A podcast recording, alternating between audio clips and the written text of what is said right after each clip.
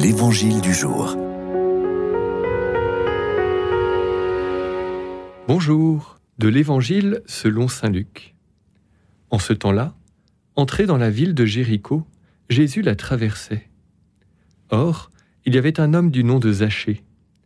Il était le chef des collecteurs d'impôts, et c'était quelqu'un de riche. Il cherchait à voir qui était Jésus, mais il ne le pouvait pas à cause de la foule, car il était de petite taille. Il courut donc en avant et grimpa sur un sycomore pour voir Jésus qui allait passer par là. Arrivé à cet endroit, Jésus leva les yeux et lui dit Zachée, descends vite. Aujourd'hui, il faut que j'aille demeurer dans ta maison. Vite, il descendit et reçut Jésus avec joie. Voyant tout cela, tous récriminaient.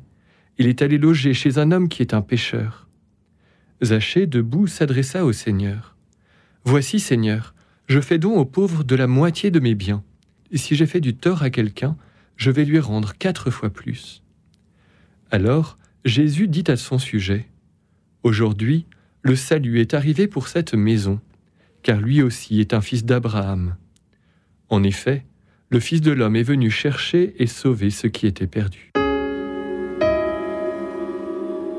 Après avoir guéri un aveugle à l'entrée de Jéricho hier, nous voici au cœur de cette ville la guérison spectaculaire qui vient d'avoir lieu et la louange du peuple qui s'en est suivi donnent un caractère très festif à l'arrivée de Jésus dans la ville. La foule nombreuse n'a donc rien d'étonnant. Mais, comme pour l'aveugle, c'est un personnage insignifiant qui vient occuper le devant de la scène. Collecteur d'impôts, Zachée est donc collaborateur de l'occupant romain. À ce titre, il trahit son peuple et il fréquente des païens, ce qui le rend impur et donc infréquentable pour des juifs observants. Sa taille est un facteur aggravant. Comme pour l'aveugle, tout concourt à la mise à l'écart de Zachée. Pourtant, c'est à lui que Jésus s'adresse. Le fait d'être désigné à la fin comme fils d'Abraham met en lumière la foi qu'il habite. Nous sommes dans, dans le même schéma qu'hier.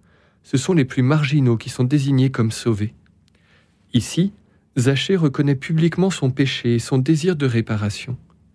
Il a fait entrer le Sauveur dans sa maison et dans son âme.